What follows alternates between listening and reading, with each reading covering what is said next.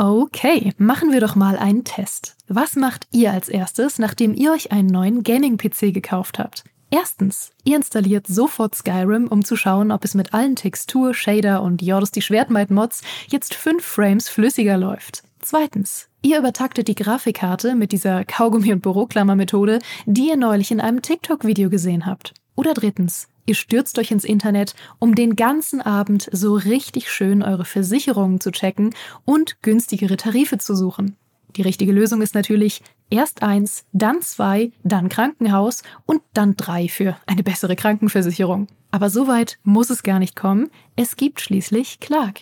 Mit der Clark-App behaltet ihr den Überblick über all eure Versicherungen und könnt euch jederzeit günstigere Tarife empfehlen lassen aus tausenden Versicherungen, die Clark für euch vergleicht. Damit Clark Verträge für euch kündigen und abschließen kann, erteilt ihr der App ein sogenanntes Maklermandat.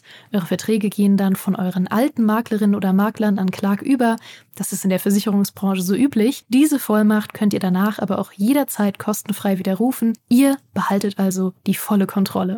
Wenn ihr jetzt eure Versicherung hochleveln wollt, dann holt euch die kostenlose Clark-App, fügt zwei eurer bereits bestehenden Versicherungen hinzu und bekommt mit dem Code Gaming24 sogar noch einen 30 Euro Shopping-Gutschein für eure Lieblingsshops wie Amazon, Mediamarkt und Co. obendrauf. Ach ja, und lasst das bitte mit dem Kaugummi und der Büroklammer. Wer soll denn sonst in Zukunft den Podcast hören?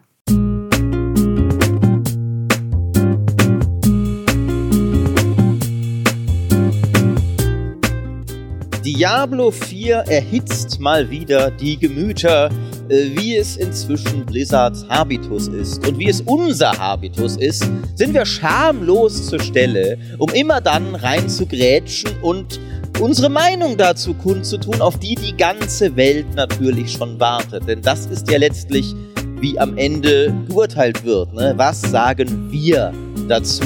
Und wir, das bin ich, das sind Michael Graf, der Podcast und frisch auch GameStar Talk Maestro. Äh, GameStar Talk, YouTube, like, comment, subscribe, smash that like button. und mein lieber Kollege Benedikt von MeinMMO, ähm, wo ihr ebenfalls natürlich sehr gerne drauf schauen könntet für regelmäßige Diablo-Berichterstattung. Aber nicht jetzt. Ja, da sind wir, liebe Leute. Ihr seid auch da. Äh, wir wollen über Diablo reden. Diablo hat neulich äh, ein bisschen das, das Endgame in einem Video gezeigt. Die Reaktionen waren nicht gut die waren gar nicht gut. Äh, und äh, Micha und ich haben tatsächlich gerade schon vorher äh, im Vorgespräch darüber geredet, warum waren sie nicht gut. Wir können erstmal anfangen, vielleicht, was wurde denn gezeigt über das Endgame in Diablo 4? Weil du hast vorher gesagt, Micha, wir sollten das nochmal erklären. Das weiß ja gar nicht jeder. Das ist auch der Kernpunkt der Sache. Was wurde da gesagt? Ja, also es war ein sechs Minuten langes Video, wo sie nochmal aufgezählt haben, was passiert eigentlich und was kannst du machen, wenn du im Prinzip die Story durchgespielt hast und was erwartet dich dann. Und das waren einerseits die Paragon-Bretter, ne? das heißt die Charakterentwicklung geht noch weiter, nachdem du äh, Level 50 erreicht und damit alle Skills irgendwie ausgelotet hast. Haben sie da ein bisschen gezeigt, wie diese Bretter ausschauen, sind aber nicht sehr in die Tiefe gegangen, was da noch drin stecken könnte. Ähm, sie haben über die Albtraum-Dungeons geredet, was ja diese äh, ja noch schwereren Versionen dann sind der äh, über 150 Dungeons, von denen wir aber inzwischen aus der Beta wissen, dass sie doch sehr viel gleich sind, was irgendwie die Ziele und die Mechanik angeht. Für die kannst du dann Albtraumschlüssel finden, die dann nochmal spezielle Modifier hinzufügen, wie das da irgendwie alle Monster Blitzresistenz haben oder keine Ahnung, ne? Also im Prinzip wie bei den Maps von Path of Exile. Das haben sie ein bisschen erwähnt.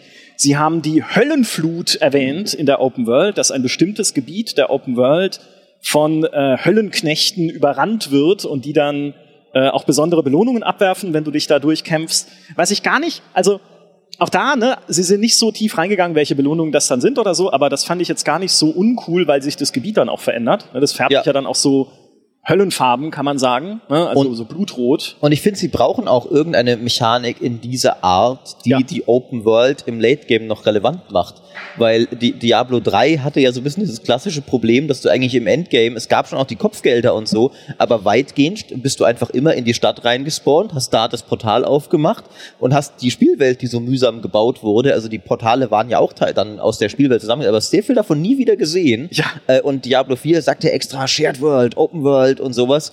Das, es muss auch einen Grund geben, Endgame hinauszugehen in diese Welt und diese Gebiete dir anzugucken. Äh, und das nächste davon ist auch noch, dass manche Zonen davon PvP-Zonen sein werden. Richtig. Das gibt's auch noch. Ja, diese Felder des Hasses, wo man dann irgendwie äh, Ne, auch da, man weiß nicht genau von wem, aber man findet dann durch Kämpfe dort diese Samen des Hasses, die man dann zu so Schreinwaschmaschinen trägt, um sie reinzuwaschen und als Währung einsetzen zu können für kosmetische Items. Und während dieses Waschvorgangs an den Schreinen kannst du halt von anderen Spielern und Spielerinnen da angegriffen werden, die dir dann diese Samen wegnehmen können. Und das ist dann halt äh, PvP für die Leute, die es mögen. Ich sag gleich Disclaimer, das Diablo war für mich noch nie ein PvP-Spiel. Seit ich irgendwie 2011 auf der BlizzCon war und schon diese PvP-Arenen von Diablo 3 spielen musste, wo ich schon gesagt habe, braucht keiner. Aber gut, ne, das ist, glaube ich, ihre, ihre Kernmessage auch, die von Blizzard. Und da können wir gleich mal drüber reden, ob die eigentlich für uns aufgeht. Ihre Kernmessage ist zu sagen, jeder kann dieses Endgame von Diablo so spielen, wie er möchte. Ne, du kannst PvP aktiv sein, du kannst in die Dungeons gehen, du kannst in der Open World sowas wie die Höllenflut finden oder auch diese Geflüster der Toten, was irgendwie nochmal so spezielle Missionen sind von diesem Baum des Geflüsters oder so, wie der heißt ähm, der dir dann irgendwie sowas gibt wie die Kopfgelder. Ne? Also hey, da hinten ist ein Dorf von Wörwel Wörwelfen, ja Wölfen heißt es auf Deutsch, überrannt. Äh, geh da doch mal hin und äh, mach diese Wehrwölfe weg. So quasi, das sind die Geflüster der, der Toten. Da gibt's dann auch wieder neue Belohnungen dafür. Auch das findet in der Open World statt. Ne? Also auch die Open World, wenn ihr gerne erkundet und da gerne unterwegs seid, dann ist es auch ein Spiel für euch. Und ich saß dann davor, da, davor und, äh, und, und dachte so, diese Play however you want Nachrichten, ne? also alles drin und so. Das kaufe ich Entwicklern nie so richtig ab. Weil meistens gibt es eine Aktivität, wenn überhaupt, eine Aktivität, die cool ist und effizient, weil sie dir die beste Beute in der kürzestmöglichen Zeit bringt und hoffentlich noch dabei Spaß macht. Das ist natürlich das ist vielleicht auch nicht unwichtig. Und der Rest ist so, ja, gibt's halt auch. Ne? Ich fand, ich fand Maurice, du hattest da gerade schon einen guten, äh, guten Ansatz ja, sie müssen ja der Open World und der Shared World irgendeinen Sinn geben. Aber ist es ein cooler Sinn? Ne? Das, so, ist, die das ist die Frage. Benedikt, du schreibst für eine Website, die MMO im Namen hat. Ja. Damit bist du der Endgame-erfahrenste und affinste von uns. Was ist denn deine Einschätzung von, zu dem, was sie da erzählt haben? Ich habe tatsächlich genau über dieses Video schon geschrieben und das auch ein bisschen analysiert, weil halt das ist alles im Prinzip das, was man schon als MMO-Spieler kennt. Fast jede dieser Mechaniken kenne ich aus WoW. Also diese Fluten gibt's schon. Ähm, die Mythic Plus Dungeons, also Albtraum Dungeons, gibt schon, PvP gibt es in genau der Form jetzt gerade in WoW. Ähm, ich habe mich erst darüber ausgelassen mit, okay, ihr habt die langweiligsten MMO-Elemente genommen und die neu verpackt ähm, und das klingt nicht Abend gut, ich hasse langweilige MMO-Elemente. Moment, ähm, weil jetzt gerade eben, als ihr darüber gesprochen habt, kam mir, das ist eigentlich gar nicht so doof. Weil für mich persönlich war dieses Albtraum-Dungeons-Ding, was halt ähnlich ist wie Mythic Plus, für alle, die die WoW kennen, also halt einfach Dungeons gleich, nur immer mit anderen Affixen drin, mit neuen Herausforderungen, irgendwie neuen Möglichkeiten, die man machen muss. Das ist das, was ich am meisten spielen werde. Und das ist, glaube ich, auch das, was Blizzard vorhat. Weil sie sagen, du kannst machen, was du möchtest, alles bringt dich voran. Vielleicht nicht alles gleich schnell. Denn, wie du sagtest, irgendwas wird es geben, wo man irgendwie beefen kann. Das haben wir auch schon in der Beta gemacht. Da sind wir durch einen Dungeon gerannt, haben wir nicht beendet, sondern halt die fünf ersten Bosse gekillt, dann resettet und das halt immer wieder. Aber wer das nicht möchte, wer eben nicht dieser Core-Spieler ist, der in der kürzestmöglichen Zeit möglichst viel haben möchte, sondern einfach nur den Content machen möchte, auf den er Bock hat, der bekommt dafür trotzdem Belohnungen, die ihn weiterbringen. Und ich glaube, das ist ein, eine ganz coole Idee. Mhm. Ich, ich glaube, die, die Kernkritik, es gab, glaube ich, zwei Kernkritikpunkte. Ähm, das zweite ist mehr so die Paragon-Geschichte, da kommen wir, glaube ich, gleich noch separat dazu. Äh, der erste Kritikpunkt bezog sich ein bisschen auf unsere Erfahrung aus der Beta, dass wir da ein wenig gemerkt haben, und ich bin tatsächlich äh, for the record erstmal jemand, der das Spiel sehr mochte in der Beta, es hat mir sehr viel Spaß gemacht. Ähm, die Dungeons waren nicht der geilste Teil der Beta. Nein. Ähm, und die, die Dungeons hatten, finde ich, zwei Probleme. Das erste ist, das Layout ist oft so ein bisschen mit, also es ist gar nicht so viel Backtracking, aber es ist mehr als du willst, ähm, weil du oft so, du musst drei Toren, Türen öffnen oder zwei Bosse töten oder, oder vier Items auf Sockel platzieren und so. Das heißt, du bist nicht in jeder Sekunde am Monster töten und ich will in jeder Sekunde am Monster töten sein. Und dann kam noch dazu, dass viele Dungeons schon beim zweiten oder dritten Mal du dachtest, okay, das wiederholt sich jetzt schon merklich. Also natürlich ist ein Dungeon nicht immer komplett neu, aber es gibt ja Zufallsgenerationsmechanismen, die zumindest Räume mehr unterschiedlich anordnen können, als es hier war. Das heißt, die wirkten alle nicht unbedingt so, finde ich, als ja, 100 Stunden Endgame, diese Dungeons runnen, ich glaube, das wird geil. Während die Nephalem-Portale tatsächlich, die waren ja mega simpel, zu simpel auch, aber sie hatten immerhin recht sehr zufällige Layouts, weil unterschiedliche Zonen aneinandergereiht wurden und auch noch die Monster aus dem gesamten Repertoire immer gewählt wurden. und dann noch ein zufälliger Boss am Ende. Da hattest du nicht das Gefühl, so, okay, das ist jetzt literally etwas, was ich genau so gerade schon mal gemacht habe. Das heißt, die Langlebigkeit wird, glaube ich, durchaus zu Recht in Zweifel gezogen. Micha will reingrätschen, ich sehe es ihm an. Nee, ich möchte dir recht geben. Es gibt ein Detail, was sie eingeführt haben, um das ein bisschen aufzulockern. Das sind diese Höllentore, die sich in Dungeons öffnen können und dann auch mal Monster ausspucken, die halt eigentlich nicht in den Dungeon gehören. Also, dass sie halt ein bisschen nicht immer denselben Ablauf und dieselben Viecher haben die man da in dem Dungeon dann antrifft, sondern dass es auch mal ein bisschen anders ist. Aber ich gebe dir vollkommen recht und vor allem beim Thema Backtracking, die Dungeons selber, okay, also da finde ich, Klar, wenn du diese, ne, zerstöre fünf Blutblasen und dann läufst du halt dann auch von der Blutblase wieder zurück den Gang und dann zur nächsten und so, das ist halt minimales Backtracking. Was ich schlimmer finde und gerade aufs Endgame bezogen, ist Backtracking in der Open World. Weil diese Albtraumsiegel und diese Albtraumschlüssel, die du findest, gelten ja für einen bestimmten Dungeon. Ne, findest du halt ein Albtraumsiegel für die, äh, die, das, das Schlafzimmer von Deckard Kane, den Dungeon da hinten.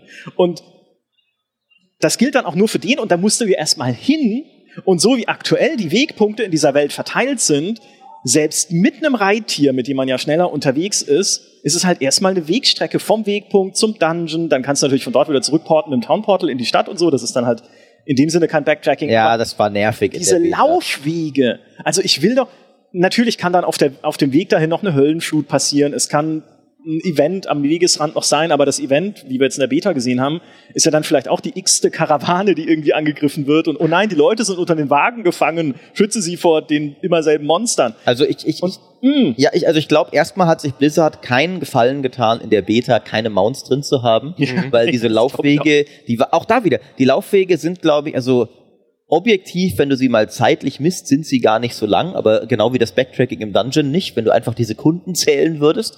Aber es nervt, es ist Zeit, in der du nichts tötest und das ist immer in Diablo schlechte Zeit.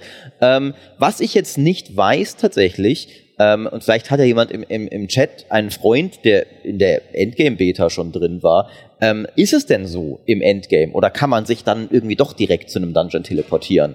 Oder muss man wirklich immer hin? Weil das würde mich ja mega nerven, ähm, gleichzeitig ist so ein bisschen, ich weiß, ich, hab, ich widerspreche mir selbst, weil vorher habe ich noch gesagt, die Welt sollte wertvoller sein, aber zu diesen, dann will ich halt wirklich auch Aktivitäten in der Welt haben. Zu diesen Dungeons immer aus der Stadt hin, das wäre unglaublich nervig. Ähm, ich gehe ein bisschen davon aus, dass es auch diesen Multiplayer-Aspekt weiter fördern möchte, weil du halt dann, angenommen, du machst jetzt eine Höllenflut und da findest du halt fünf, sechs Keys für verschiedene Dungeons und bist aber schon in der Vierergruppe unterwegs. Das heißt, du hast 20 Keys und dann geht halt jeder zu dem Dungeon, den er gerade hat und der Rest portet einfach zu diesem Spieler hin, ja. dann kannst du nebenher was anderes machen. Das ist natürlich schon dann, fördert auch einfach mehr das Gruppenspiel. Wenn du alleine bist, klar, ist super doof.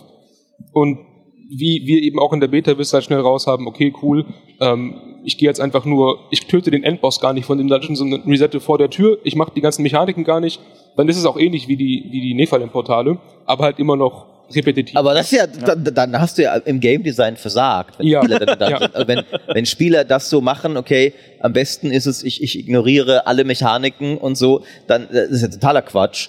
Und also ich, das hoffe ich sehr, dass sie daran dann noch schrauben, wenn das wirklich sich als der optimale Weg mhm. herauskristallisiert. Ähm, was Micha natürlich schon gesagt hat, was ich auch cool finde, potenziell, sind halt diese Modifier. Das ist ja was, was sie sich aus Part of Exile abgeschaut haben und in dem Fall finde ich was sehr Gutes, weil einfach da das haben ja Diablo-Spieler seit Jahren gesagt, so, Leute, diese, diese Nephalem-Portale, allmählich wird es ein bisschen peinlich, wenn man sich anguckt, dass Path of Exile wirklich spielrelevante Veränderungen hat bei jeder Map. Mhm. Ähm, und dass das dann auch wirklich sichtbare Sachen sind, eben nicht nur sowas wie mehr Blitzresistenz, sondern wirklich, da kommen dann Portale im Dungeon, da kommen andere Monster. Das fand ich sehr cool. Und das könnte halt, das hatten wir auch in der Beta noch nicht, also dieser ähm, äh, Open Beta, die wir jetzt hatten. Ähm, die Endgame-Beta ist ja, glaube ich, immer noch unter NDA, aber es hat manche Leute nicht aufgehalten, trotzdem schon die Paragon-Boards und so Netz zu stellen. Also das ist ein bisschen ein, ein interessanter ähm, Punkt, auf jeden Fall. Aber offiziell wissen wir darüber noch nichts, ähm, wie gut das wirklich ist. Aber ich finde, das könnte diese Monotonie der Dungeon-Mechaniken und Layouts zumindest noch ein bisschen aufbrechen. Das ist eigentlich eine gute Sache. Ich weiß nur nicht, ob quasi, ob der Kern gut genug ist. Also der Kern ist immer noch das Dungeon-Design und das war in der Beta, die ich sonst sehr mochte. Das Metzeln war toll, die Welt war toll, die Story war toll, ich mochte die Klassen und so. Die Dungeons waren einer der Schwachpunkte der Beta, finde ich. Und wenn das der Kern des Endgames werden soll, haben sie, finde ich, potenziell ein Problem.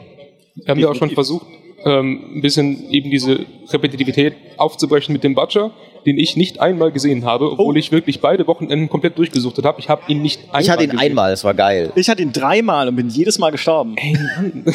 Ich bin so ein bisschen neidisch. Ähm, wenn sowas häufiger passiert, ist vielleicht auch der Langeweile ein kleines bisschen zumindest vorgesorgt.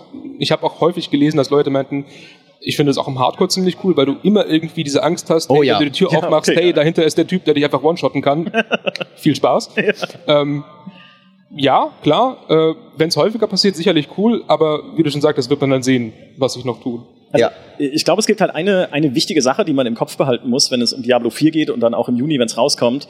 Was da rauskommt, ist ja erstmal der Nukleus von einem Diablo 4, was danach noch weiter erweitert werden kann und muss ne, in den Seasons. Und ich glaube auch, dass dieser, äh, das wird noch nicht all unsere Träume erfüllen, will ich mal sagen, was da rauskommt. Ne? Ob dann die Story-Kampagne cool ist, sie ist auf jeden Fall schon jetzt cool inszeniert und schön düster und äh, voller irgendwie äh, Schrecklichkeiten und sowas, wie es sich gehört für ein Diablo. Also das fand ich ganz cool, aber alles, was dann irgendwie noch an Gameplay-Mechanik drin ist fürs Endgame, ist erstmal nur Stufe 1 oder 0.5, würde ich fast schon sagen. Und entscheidender ist, glaube ich, eher, wie geht's dann weiter? Ne, Sie haben ja gesagt, alle drei Monate eine Season. Seasons sollen auch neue Gameplay-Elemente bringen. Es gibt Sachen, die momentan noch auf der langen Bank liegen, wie Sets zum Beispiel, die noch nicht drin sind, Item-Sets oder wie Runen, ne, die nicht mehr drin sind, die sie mal vorgestellt hatten, aber wieder umbauen wollen und sowas. Und ich glaube, das Entscheidende wird dann eher sein, schaffen sie es mit diesen Seasons und den neuen Mechanismen, die dann reinkommen, auch wirklich dieses, dieses Endgame auch immer vielfältiger und cooler und interessanter zu machen, wie es halt Path of Exile gemacht hat mit den Ligen. Ja, dann kommt halt die Azurit-Mine rein und ich habe, oh, das ist eine andere Art nochmal von Grind und ich kann noch eine andere Art von Rohstoff sammeln. Es hängt nochmal ein anderes Crafting-System dran, was, mit dem ich mich beschäftigen kann. Ähm, das heißt nicht, dass alle Ligen von Path of Exile irgendwie super waren. Diese, die vorletzte, ihr habt den Namen vergessen, haben ja, hat ja sehr viel Kritik abbekommen für dieses Entschlossenheitssystem in den Dungeons, wo du dann diese Tempel-Dungeons erkundest, bis deine Entschlossenheit ausgelaufen ist, dann fliegst du raus. Ja, das so, war. Also, so, ja, die, die Path of Exile-Mechaniken, sage ich mal, waren auch nicht alles Treffer, ne? Ähm, genau. Ähm, aber ich. Ich glaube, ich wollte nur noch, ich wollte nur noch ergänzen. Blizzard, für Blizzard ist es aber trotzdem eine Zwickmühle, weil ein Diablo soll ja per se, von dem her, wie es angelegt ist, nicht so komplex werden wie in Path of Exile. Bei Path of Exile hast du ja inzwischen auch so viele Crafting-Mechaniken, dass ich sage, so, okay, ich meine, hier ist mein Versteck, aber was macht der Tisch und was kann ich, welche Sachen kann ich da noch mixen und jetzt ist wieder eine neue Mechanik drin. Das ist ja eigentlich nicht die Idee bei einem Diablo. Und das ist ja eigentlich auch gut, dass es nicht die Idee ist, dass es halt so ein Zwischending ist ähm, zwischen diesem Hardcore, Crafting, äh, super viel konfigurieren in Path of Exile und halt ganz simplen Action-Rollenspielen. Aber gleichzeitig musst du ja eine, äh, eine Begründung schaffen, warum neues Gameplay eingeführt wird und warum es cool ist. Also dann doch wieder neue Mechaniken einbauen. Ich stelle mir das gar nicht so leicht vor, jetzt für das Design-Team dort zu sagen, okay, wo ist denn da die richtige Balance? Wann ist es zu schwierig, zu komplex? Wann ist es genau richtig so für die Diablo-Fans? Ich glaube, die werden da noch ganz schön kämpfen. Wobei Blizzard dann natürlich den Vorteil hat, dass sie genau das schon in WoW gemacht haben, über Jahre hinweg mit ähm, den Seasons dort, dass sie in diesen Mythic Plus Instanzen halt wirklich jede Season einen Affix hatten, der halt für die gesamte Season da war. Ja. Und der halt auch immer abhängig davon war, meistens welcher Endboss gerade da war. Irgendwie bei Ajara war es ein bestimmter Boss, bei äh, Affix, bei, äh, bei anderen Raids war dann halt immer was, was halt zum Thema gepasst hat. Das kann schon funktionieren, wobei sie sich davon jetzt auch distanziert haben, einfach weil es nicht mehr zu WoW passt. Aber wenn ich mir vorstelle, dass die übel zurückkommen würden und plötzlich, keine Ahnung, wenn du gegen, gegen äh, Baal kämpfst, ähm, Ja. sind alle, also sobald du den Dungeon betrittst, rennt der ganze Dungeon auf dich zu, weil alle dich hassen. Ähm, Wäre zumindest äh, passend. Das wäre Mephisto, Hass. Oh ja, stimmt, stimmt. Ja, stimmt, äh, aber ja. das finde ich interessant. Ähm, ich, ich bin tatsächlich auch übrigens der Meinung, ähm, mir ist jetzt zum, also Diablo 4 braucht ein starkes Endgame, 100 Prozent. Mir ist das, ich bin da durchaus bereit, zum Launch noch nicht die härtesten Maßstäbe anzusetzen.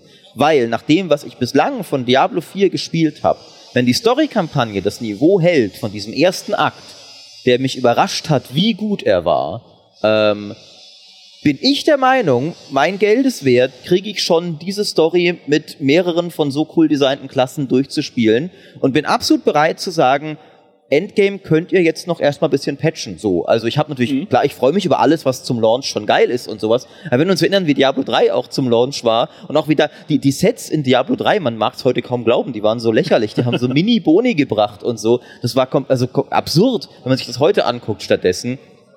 Ähm, wo jedes Set irgendwie eine komplette Fähigkeitenmechanik verändert und alles. Also ich bin da sogar ausnahmsweise mal bereit, mit, mit Blizzard etwas, sage ich mal, ähm, äh, entspannter umzugehen. Äh, wenn der Shop scheiße wird, ist was anderes, dann reden wir doch mal. Es wird auch gerade, und das ist, finde ich, der nächste Punkt, wo wir, wurde nämlich auch gerade im Chat gesagt, was ich auch interessant fand, dass sie mit 80 Stunden plus Battle Pass kalkulieren pro Season. Ah. Ähm, das, ähm, also ich muss hier an äh, äh unseren wundervollen Streamer-Kollegen Jesse denken, der da sagt so, hey, was, das mache ich am ersten Wochenende.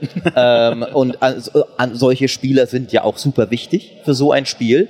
Ähm, aber als so ein bisschen, vielleicht sage ich mal, entspannterer Spieler, denke ich so, ja gut, im, im, im ersten Ding äh, also ich bin kein Fan von Battle Passen allgemein, aber das führt jetzt hier ein bisschen weit. Aber im, im ersten Season würde ich den natürlich locker voll kriegen, weil ich allein die Story wahrscheinlich mit mindestens einer Klasse durchspielen will und dann noch ein bisschen Endgame, dann hat man das.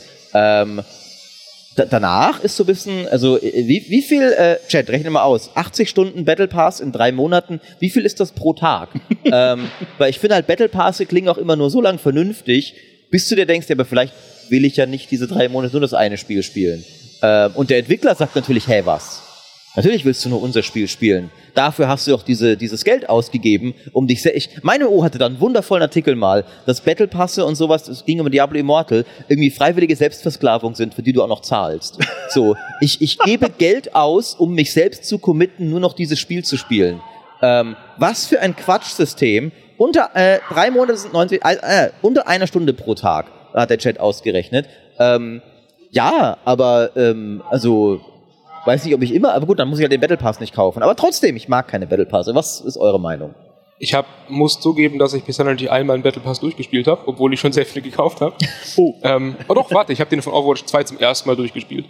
Ähm, aber ich mag sie eigentlich, weil sie mich dazu bringen, immer irgendwie mit dem Spiel zu interagieren und halt mal doch nochmal einzuloggen und ein bisschen was zu machen. Und ich halt einfach einer von diesen Spielern bin, die gerne belohnt werden. ähm, Deswegen bin ich da sehr anfällig für, bin auch ganz glücklich, dass es halt den kostenlosen Pfad gibt, dass ich einfach sagen kann, okay, ähm, diesen Monat habe ich zu viel zu tun, da zocke ich halt nicht so viel, nächsten Monat habe ich zwei Wochen Urlaub, da kaufe ich bitte Battle Pass und zocke den halt durch in der Woche. Finde ich schon vernünftig, kommt aber halt auch mit drauf an, was drinsteckt. Ne? Ja. Ähm, da ich auch sehr anfällig bin für gute Skins, ähm, kann es auch durchaus sein, dass ich dann sage, okay, was da drin steckt, will ich eh nicht haben, kaufe ich mir nicht, aber im Shop gibt es gerade was Cooles, nehme ich das. Äh, aber da fehlt halt noch ein bisschen Info für mich. Ja.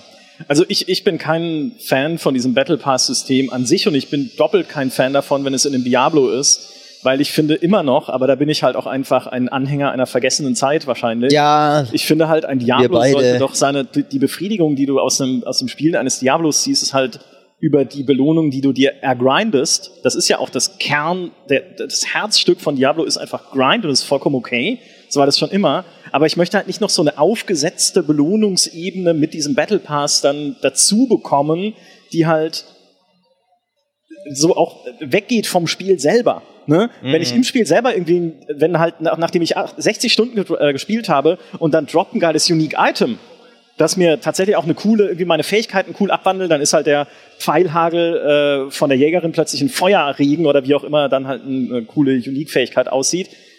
Also es ist für mich halt eine Million mal belohnender, als wenn ich einfach nur einen Battle Pass abgrinde, der außerhalb des Spiels in einem Menü mir da noch Sachen freischaltet. Ich finde, das hat mich ja. auch schon Diablo Immortal gestört. Ähm, unabhängig davon tatsächlich, was drinsteckt. Also selbst wenn es nur kosmetische Sachen sind, ja, das weiß ich. Was auch noch spannend wird, weil, weil sie haben ja einerseits sehr immer betont, so, Diablo 4 wird, wird äh, nicht Pay to Win, wir verkaufen nur Cosmetics und sowas ähm, und, und, und all das.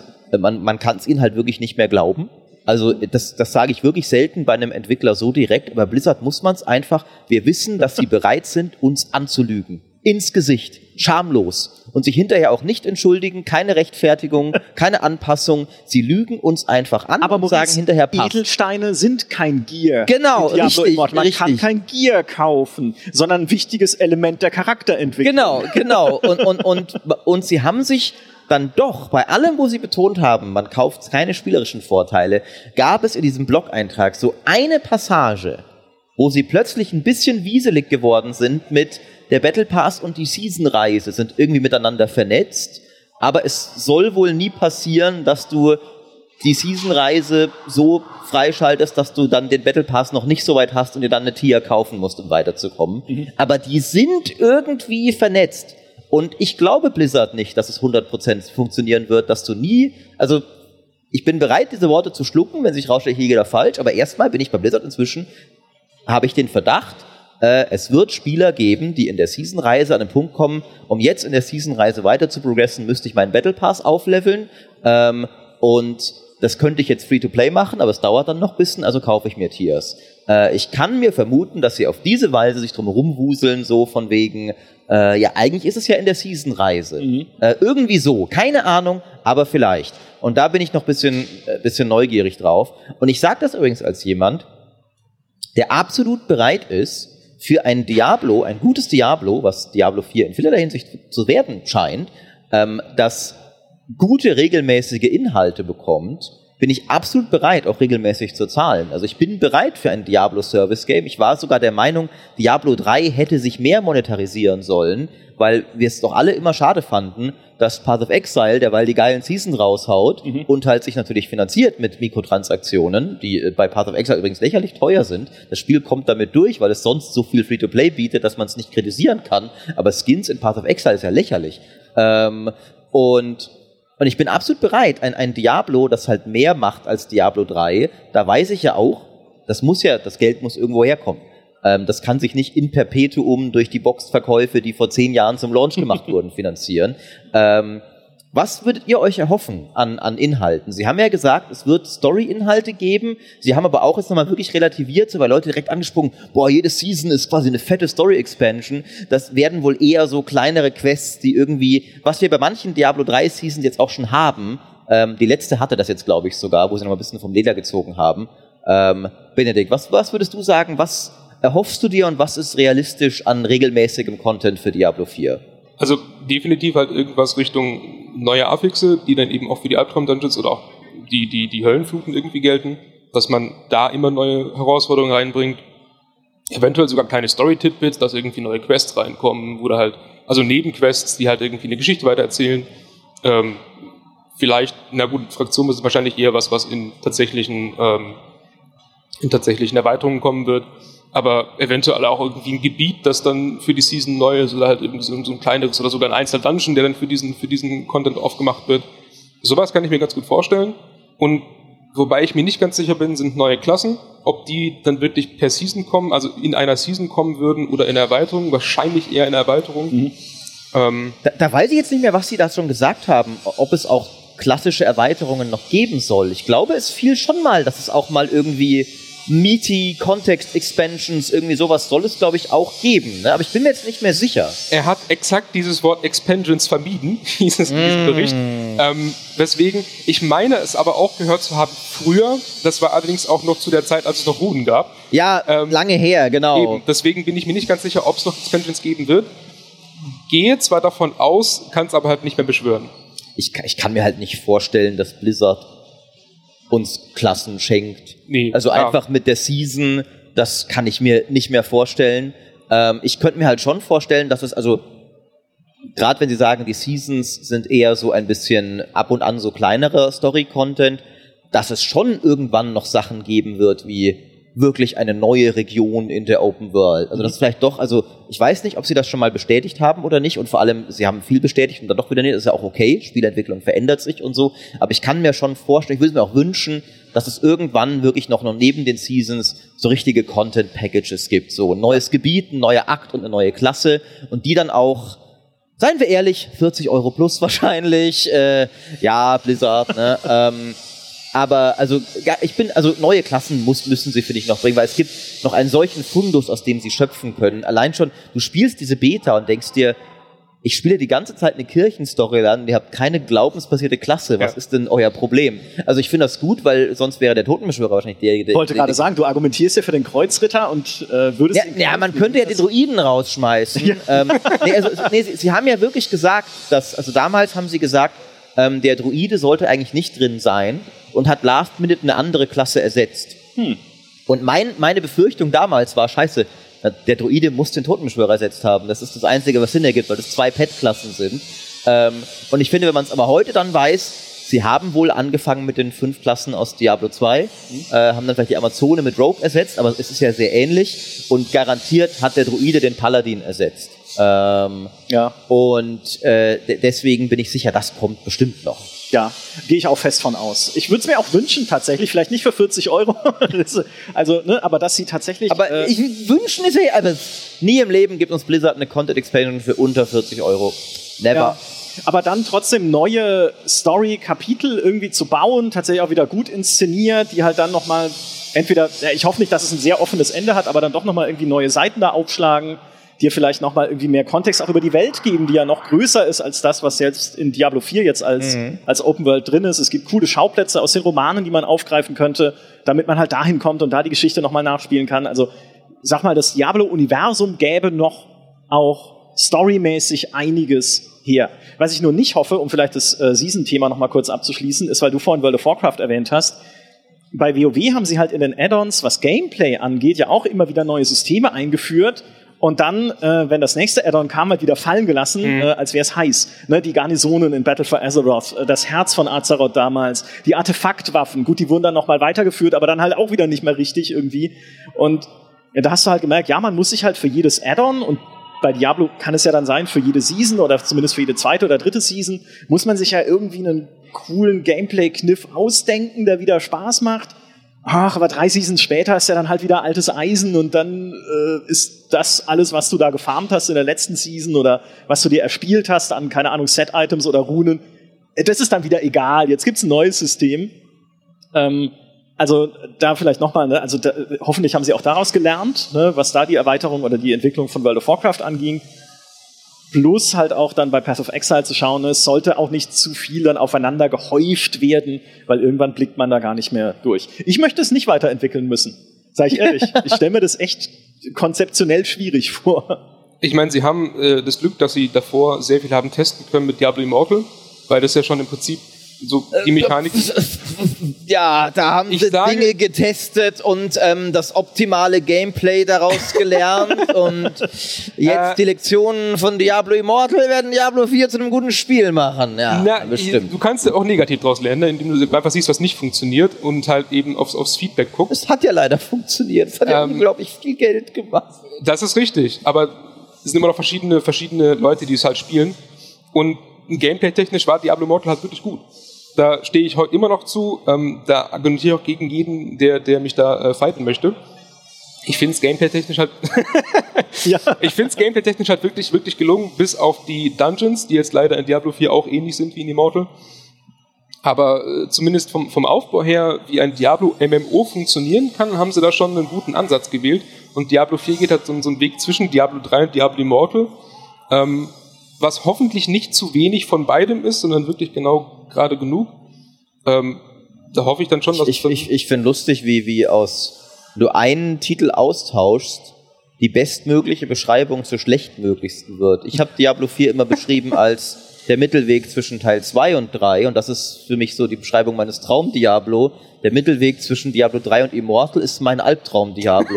also das schlimmstmögliche Diablo, das man sich vorstellen kann. Ja. Ähm, aber lustigerweise ist beides bisschen korrekt. Also wird interessant, was da am Ende jetzt noch rauskommt. Das ja. fasst es ja auch gut zusammen, was ihr Dilemma ist. Sie sind Ja. halt zwei Mittelwege, wie wenn man zwei Mittelwege gleichzeitig gehen. Ne, es soll einerseits äh, natürlich diese Ele MMO-Elemente haben und diese Shared World auch natürlich nutzen. Nicht nur dafür, dass man da andere Leute sieht und neidisch auf ihre Cosmetics wird und in den Store geht, sondern auch, dass man da was erlebt und auch gemeinsam erleben kann. Ja, dass es halt auch dann äh, Spaß macht, natürlich mit anderen da zusammen zu spielen. Und gleichzeitig aber wieder düsterer und coolere Story als Diablo 3 äh, und eher wieder da in Diablo 2 Richtung. Das sind so, ne, Schon, ihr nehmt euch viel vor, ne? Also, Ja. Schon knifflig. Es gibt äh, eine, einen Aspekt des Spiels, der auch in diesem Endgame-Video mit drin war, wo ich Ja, gerne mit ich euch auch noch dazu kommen. würde. Genau. Vielleicht haben wir unterschiedliche Aspekte im Kopf, aber ich denke über Skill und Paragon. Ja, genau, richtig, richtig. Ähm, das äh, ist auch so ein bisschen Kern der Kritik, habe ich den Eindruck aktuell, dass die Leute der Meinung sind, so, das System ist mega oberflächlich, ähm, was ich zum Teil sogar auch nachvollziehen kann. Zum anderen Teil bin ich auch ein bisschen der Meinung, so, ich weiß nicht, ob Leute sich alte Diablos nicht inzwischen überromantisieren und sich bei manchen Leuten irgendwie festgesetzt, Diablo 2, das war damals wie Path of Exile. ähm, und das ist jetzt, deswegen sollte Diablo immer so sein. Ich bin der Meinung, Diablo sollte vermeiden, wie Path of Exile zu sein. Path of Exile ist ein wichtiges Spiel, das das eine Extrem des Genres extrem gut abdeckt. Ähm, Diablo war das aber nie. Diablo war immer schon, man konnte tief tüfteln, aber es war immer auch zugänglich.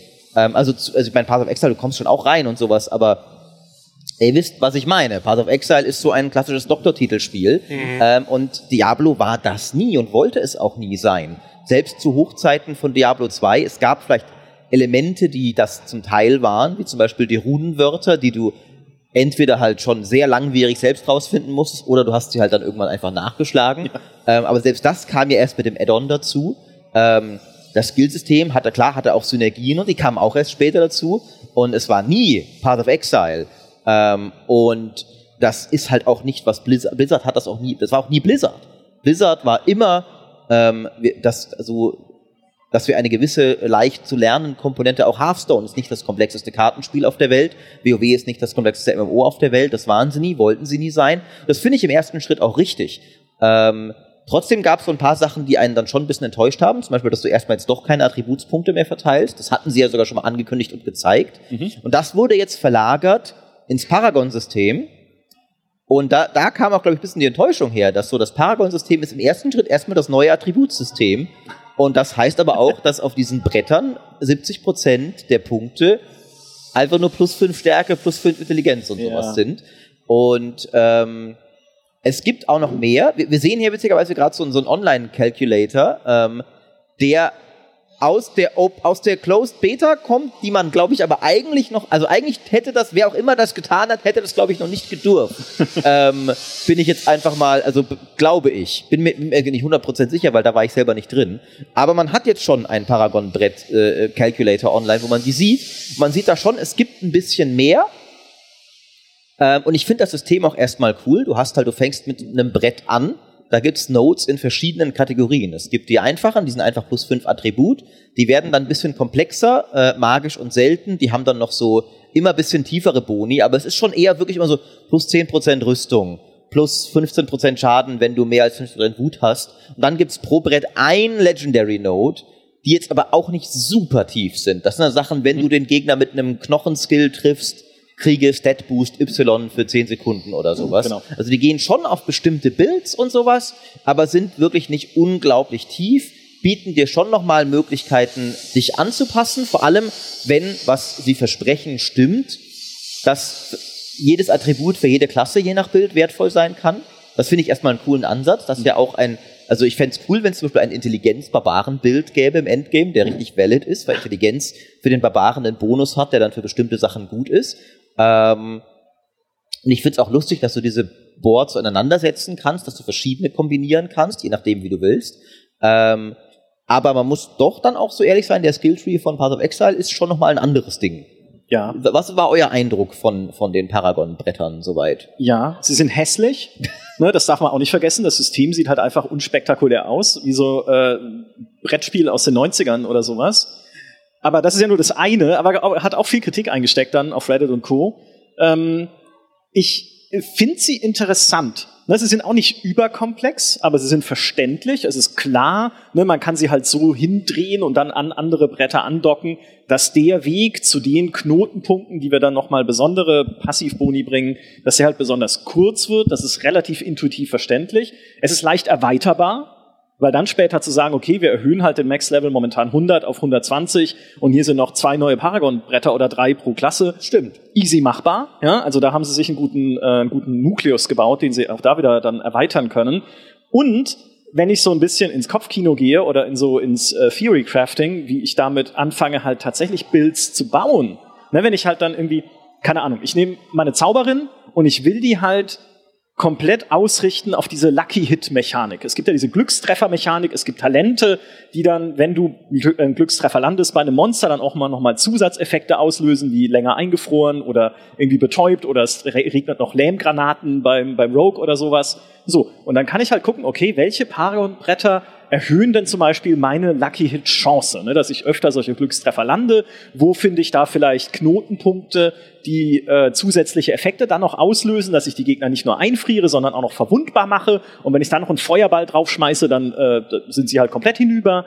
Ähm, dann habe ich ja noch diese Glyphen, die ich in diese Paragon-Bretter einsetzen kann, die einerseits die umliegenden Felder stärken. Also dann schalte ich halt dann im Umkreis nicht nur plus fünf Intelligenz frei, sondern plus sieben. Plus die Glyphen selber haben nochmal einen sich mit den anderen Feldern koppelnden Effekt. Also wenn ich eine Glyphe habe, auf der steht, für jeden Punkt Intelligenz, den du im direkten Umfeld freischaltest, kriegst du nochmal plus drei Prozent Kälteschaden ja, na klar, setze ich die dann irgendwo ein und versuche drumherum möglichst viel Intelligenz freizuschalten, um halt meine Kältetalente wieder zu steigern, die dann wieder mit dieser Lucky Hit Mechanik irgendwelche coolen Kälteeffekte auslösen. Und dann habe ich noch ein Unique Item gefunden, was dann irgendwie plus 100% Lucky Hit Chance hat, wenn ich gerade eine Barrier habe, also so ein Schutzschild. Dann muss ich überlegen, okay, wie kriege ich eine Barrier? Okay, docke ich ein Paragon Brett an, was da und so weiter. Also, ne, bevor ich jetzt äh, zu nerdig werde hier, was so Charakterentwicklung angeht.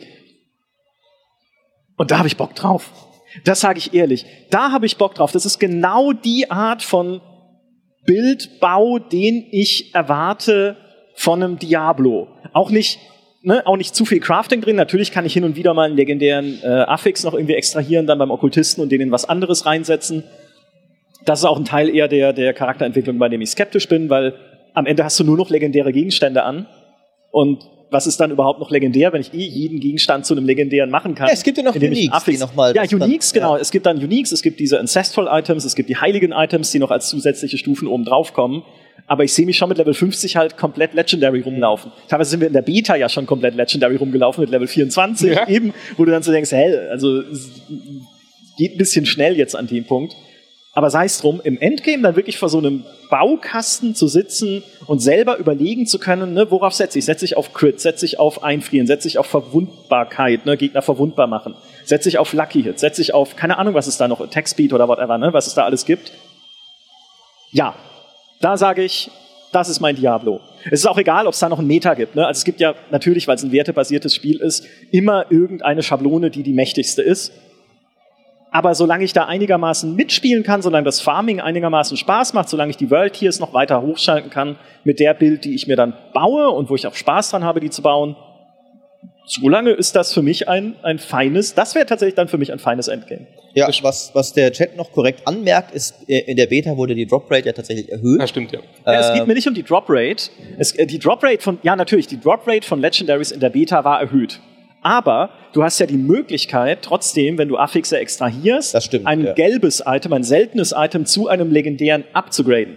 Und kannst und auch recht schnell ein paar davon farmen in den Dungeons. Richtig, äh, Affixe kriegst du nämlich, indem du Dungeons löst und dann hast du natürlich schon auf Level 20 was weiß ich, zehn Dungeons besucht. Ja. Und zehn Dungeons wären genügend Affixe plus die Legendaries, die du vielleicht noch findest. Also, ist ja auch egal. Ja. Benedikt, was war dein Charakterbau-Eindruck? Ähm, ich habe da ein bisschen tatsächlich die andere, die andere Sichtweise, weil ich da ein bisschen Angst vor habe, dass es zu viel wird, weil genau dieser Punkt ist der, der mich in Path of Exile komplett abschreckt. Dieses, du hast sieben Millionen Notes, viel Spaß beim Lesen, äh, habe ich keinen Bock drauf, ich will halt Monster schnetzeln. Und dieses, ich mag es nicht so furchtbar gerne, mir viele komplexe Builds ähm, zu bauen, sondern hätte halt, ich mag auch gerne Cookie-Cutter-Builds und hoffe deswegen, dass es ein, so, so ein Easy Way gibt durch dieses Paragon-Board, dass du einfach siehst, okay, High, es ist diese fünf Nodes in der Highlight und äh, die sehen aus wie die, die ich haben möchte, also baue ich auf die hin, äh, ohne viel nachdenken zu müssen. ähm, hoffe ich drauf, dass es sowas gibt, auch wenn ich natürlich wahrscheinlich irgendwelche Hardcore-Builds bauen werde, auf, keine Ahnung, ähm, Rogue komplett mit Assassination Damage von hinten, bla, äh, alles One-Shot. Aber auch mit Blick auf Casuals, weil ich es auch gerade im Chat gesehen habe, kann das etwas sein, was Leute auch abschreckt vielleicht, wenn es zu komplex wird. Deswegen hoffe ich, dass sie da irgendwie eine Möglichkeit finden, es einfacher zu machen. Also ich habe tatsächlich den Eindruck, dass sie eigentlich ganz gut den Mittelweg geschafft haben, den ich mir von dem Diablo erhoffe. So, also bisschen mehr als Diablo 3, aber bisschen weniger als Path of Exile war eigentlich, also Diablo 2, finde ich, trifft ja auch diese Definition, ähm, war, war eigentlich genau, worauf ich gehofft hatte. Ich verstehe durchaus so zum Teil die Kritik, die kam, dass manche der Skills an sich auch erstmal so ein bisschen simpel wirkten. Also ich hätte mir da teilweise ein bisschen mehr Kreativität erwartet, dass man die Zauberin hat halt, ja, Feuerball, Eisball, Blitzball und die Zauberin hat, glaube ich, wirklich, du musst, glaube ich, bis Level 25 kommen, bis du mal einen Skill hast, den du noch nicht so hattest in dem Diablo davor. Weil ich glaube, die Blitzpeitsche ist auch neu. Aber es sind echt nicht viele Skills, die dann mal wirklich was Neues rein, ah, das, sowas habe ich ja noch gar nie gespielt, so, da muss ich immer neu mich reinfuchsen. Ähm, aber ich fand dann schon, dass es, ähm, deswegen fand ich witzigerweise den Anfang ein bisschen schwach sogar von Diablo 4, so die ersten zehn Level.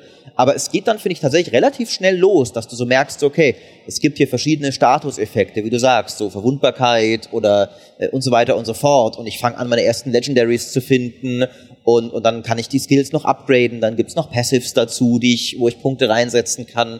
Und, und dann sind durchaus auch einige der normalen Affixe zunehmend relevanter. Ich glaube, die waren in, in der Beta waren, waren noch so low, low level, dass deren Stat-Werte noch nicht hoch genug waren zum Teil. Aber da waren schon Dinge dabei. Oder auch recht früh so, oh, hier habe ich jetzt Stiefel, die mir einen zweiten Dodge-Roll geben, was für meinen mobilitätsbasierten Nahkampf-Rogue der Hammer ist. Mhm. Ähm, weil der auch eine Fähigkeit hat, die, wenn ich durch einen Gegner durchdodge, dann wird die aufgeladen und so Zeugs. Und ich fand dann tatsächlich, bin auch ehrlich gesagt, war dann ein bisschen überrascht, dass also ich glaube wirklich, dass das so ein bisschen, ich will das gar nicht kritisieren, so, Path of Exile-Spieler sind was anderes gewohnt, ähm, dass da so ein bisschen das herkam, so, oh, das ist ja mega oberflächlich und so. Ähm, äh, aber für mich war es so genau richtig so. Man findet sich gut rein und fängt dann an zu tüfteln, ja. ohne aber das Gefühl zu haben, oh, der, der, Charakter ist schon ruiniert, ich muss neu anfangen, weil, weil ich habe nicht von Anfang an ein Metabild gegoogelt, ähm, deswegen ist er jetzt komplett kaputt und ich muss neu starten. Also ich fand und ich habe, wie gesagt, das sind nur die ersten 25 Level, Paragon und so, alles mal schauen. Ähm, bislang hatte ich richtig Spaß, so in der Beta dann für jede Klasse so zu ertüfteln, wie ich sie am liebsten spielen will. Ja. Und war dann so mit meinem Nahkampf-Mobilitäts-Rogue super zufrieden. Ähm, man sollte in der Beta noch nicht das Balancing beurteilen, muss aber schon sagen, dass der Totenbeschwörer schon so markant lächerlich overpowered war, ja. dass man sich schon ein bisschen gefragt hat, wie das durch irgendeine QA ging. Ähm, du hattest ja diesen einen Bild, dann wurde wirklich, ich, ich hatte nämlich Leute im Chat, die so ein bisschen, ah Maurice, du, du hast ja keine Ahnung, der Druide kann schon auch was, du hast ihn hier als underpowered bezeichnet, der kann alles, was der Totenbeschwörer kann. Und dann habe ich wirklich, da habe ich mich triggern lassen, ich gebe es ja zu, Totenbeschwörer hat wirklich ein Bild, wo du alle Skills aus deiner Taskleiste entfernen kannst, außer diesen Blutnebel und trotzdem einfach alles mit einem Button tötest, was auf dem Bildschirm ist. Ähm, und ich so, nee Leute, das kann der Druide leider nicht. Muss ich euch jetzt ein bisschen enttäuschen, aber das kann euer geliebter Druide nicht. Und ich bin absolut weit davon entfernt zu sagen, oh, Blizzard, das zeigt, dass das Spiel scheiße wird, weil ich finde zum Teil sind Leute übertreiben es so krass in Online-Foren so. Aber so sollte es zum Launch nicht sein. Ich habe dazu ähm, mit einem Bekannten, der Necro gespielt hat in der Beta, wir haben knapp acht Stunden lang Items gefarmt, damit ich irgendeinen Bild für den Druiden finden kann, der funktioniert. Und es hat so unfassbar lang gedauert, bis ich irgendwas gefunden habe, wo er nicht komplett kacke ist. Ja. Äh, ich habe am Ende einen gefunden, der zumindest funktioniert ähm, habe dann danach selbst für ein paar Stunden den, den Neko gespielt und muss sagen, ja, er ist halt selbst auf Level 10 stärker als der Level 25. Ja, es, es war echt lustig. Ich, ich habe ich hab so eine, es gibt ja diese eine Festung ganz im Norden, die glaube ich immer Level 25 mhm. ist. Und die haben Niklas von Bonjwa und ich zusammen, glaube ich, also äh, äh, im Hardcore mit, mit ähm, äh, Rogue und Sorceress, glaube ich, auf Level 19 uns dran gewagt und haben uns echt schwer getan, so. Äh, und, und dann, dann gehe ich halt solo mit dem Level 17 Totenbeschwörer rein und so, muss mich hier nicht mal anstrengen. Also der Boss war dann schwierig, der hat mich dann auch ein paar Mal gekriegt. Aber ähm, allgemein fand ich noch ein bisschen vom Balancing her, was ich noch ein bisschen schade fand, weil das war eigentlich die coolste Zeit, die ich in Diablo 4 hatte, als ich mit den Klassen in, in diese überlevelte 25er Festung rein bin und auf einmal so, oh, jetzt muss ich wirklich auf mein Movement achten, jetzt ist richtig. Ich habe gemerkt, so, so macht mir Diablo eigentlich richtig Bock. So ist es ja sehr selten eigentlich. Also ähm, je nachdem auch natürlich in Diablo 3, welches Rift-Level du wählst und so, aber in der Regel versuchst du ja Level zu wählen, wo du einfach durchballern kannst. Heißt nicht, dass du quasi komplett Brain AFK bist, aber ich fand wirklich so dieses, okay, Gegner stecken echt was ein. Ich muss aufpassen, nicht getroffen zu werden. War geil. Und ich fand es ein bisschen schade, dass selbst der zweite Schwierigkeitsgrad, dass er der einzige noch ist, den du vom Start weg schon wählen kannst, dir diese Erfahrung standardmäßig nicht bietet. Und du schon recht schnell beim also abgesehen von wenn bist vielleicht, äh, aber auch mit Sorceress und Rogue bist du relativ schnell dann doch eher am so simplen Durchmetzeln, während der Einser-Schwierigkeitsgrad so belanglos ist, dass er, finde ich, überflüssig ist. Ich finde, er sollte rausfliegen. Der Einser sollte das sein, wenn jetzt der Zweier ist. Und der Zweier sollte einer sein, der wirklich immer so ist, wie du bist mit Level 20 in dieser Level 25 Festung. Das finde ich geil. Also ich sag mal, zwei GameStar-Kollegen von uns, die den Barbaren gespielt haben in dieser Beta, nennen wir sie, nennen wir sie äh, Fimi und Dabiano, die sind ganz schön ins Schwitzen gekommen, ja, aber halt gerade wegen dieser Balancing-Unebenheiten, äh, die da noch drin sind. Wenn du eins zum Skillsystem sagen darf, weil ich finde eigentlich, auch das Skillsystem ist genau das gleiche wie alle anderen Systeme, die drin sind das ist auch auf Erweiterung angelegt, ne? weil auch da, du schaltest den Ultimate halt frei mit Level 24. Und eigentlich ist ja ein Ultimate was, von dem ich denke, okay, das ist halt ultimativ irgendwann am Ende. Dadurch, Im ersten du, Akt schon, jetzt hat mich voll überrascht. Im ersten Akt, genau. Und dadurch, dass du ja über das Paragon-System selbst keine Talente an sich freischaltest, sondern ja nur äh, Modifikatoren sozusagen in diesen legendären Nodes, die dann da drin stecken, bist du schon sehr früh am Ende der, also der, der zumindest des Skill-Lernens ja, das finde ich auch schade. angekommen. Vergiss nicht die Klassenmechaniken die wir noch nicht zur Gänze gesehen haben, die ja auch teilweise noch die Fähigkeiten verändern können. Aber, aber selbst da scheint es so, also dass man da auf Level 30 eigentlich bei den meisten Klassen dann alles hat. Du kriegst ähm, genau die Quest, um die freizuschalten, kriegst du ja mit Level 15. Wir konnten ja nur noch nicht hin. Ich finde diese Klassenmechaniken auch grundsätzlich cool, wie dieses Buch der Toten beim Totenbeschwörer, ne, dass du halt deine Minions nochmal modifizieren kannst. Ne? Was will ich jetzt genau? Sind meine Skelettkrieger eher Tanks? Sind die eher, machen die eher Schaden und sowas? Das ist eine coole Idee und ist ja auch wieder ein bisschen so beim Bildbasteln interessant.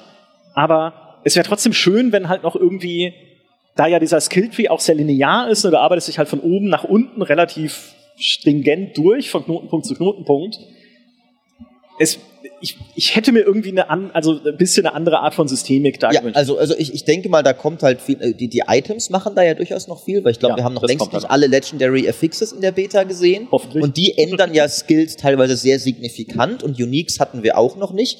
Aber ich muss auch zugeben, ich war davon überrascht. In Diablo 2 war es ja damals schon so, dass du wirklich so erst gegen Ende deines ersten Kampagnendurchspielens kamst du dann mal zu ah, Revive, so beim Toten. Jetzt bin ich endlich der ultimative Totenbeschwörer, so. Mhm. Ähm, also, und, und das war, das war, hat mich auch überrascht, so, dass ich, dass ich hier dann schon Level 30, erster Akt, äh, also, das war ja auch nur gecapped in der Beta Level 25. Du kannst ja in diesem ersten Akt Level 30 schon kommen und dann, dann hast du, glaube ich, wirklich alles. Ähm, hat mich auch überrascht. Ich sehe hier gerade noch den guten Jesse äh, im, im Chat der hier wieder seine komische Barbaren- und Anti-Totenbeschwörer-Propaganda macht. ähm, jetzt, ich, ich möchte gerne meine Meinung von vorher ähm, ähm, zurückziehen. Ich fand es gut und richtig, dass der Totenbeschwörer so lächerlich overpowered war, dass alle anderen Klassen nicht mal mehr spielenswert sind. Ich finde, ich, ich, das soll so bleiben. Ähm, besonders für Jesse ähm, ich möchte dann auch gerne bitte PvP gegen, gegen Jesse. Du kannst diesen Barbaren haben im Beta-Stadium. Ich nehme den Totenbeschwörer im Beta-Stadium. Ähm, ich finde das, ich finde das gut. Äh, ich liebe dich auch, schreibt er. Sehr schön. Und es hat überhaupt nicht, ist überhaupt kein, kein Zufall oder sowas, dass wir jetzt unseren Slot auch allmählich zum Ende führen müssen. sowas aber auch. Sorry, Jesse, äh, warst du jetzt zu spät da, dass wir hier noch eine ernsthafte Diskussion führen können. Ja. Totenbeschwörer Beste. Ähm, euch beiden vielen Dank äh, fürs Mitmachen. Zum Abschluss natürlich nochmal, äh, schaut bei GameStar Talk vorbei, abonniert GameStar Talk, unseren wundervollen neuen YouTube-Kanal, wo dieser Herr ganz viel am Schwätzen ist und ich auch ab und an. Äh, und schaut natürlich auch bei meinem O vorbei, wo dieser Herr zum Teil komische Meinungen vertritt, aber auch ein paar gute. Ähm, von daher äh, vielen Dank fürs Zuschauen, vielen Dank fürs Zuhören äh, danke, dass ihr dabei wart. Und damit ist dieser Slot am Ende.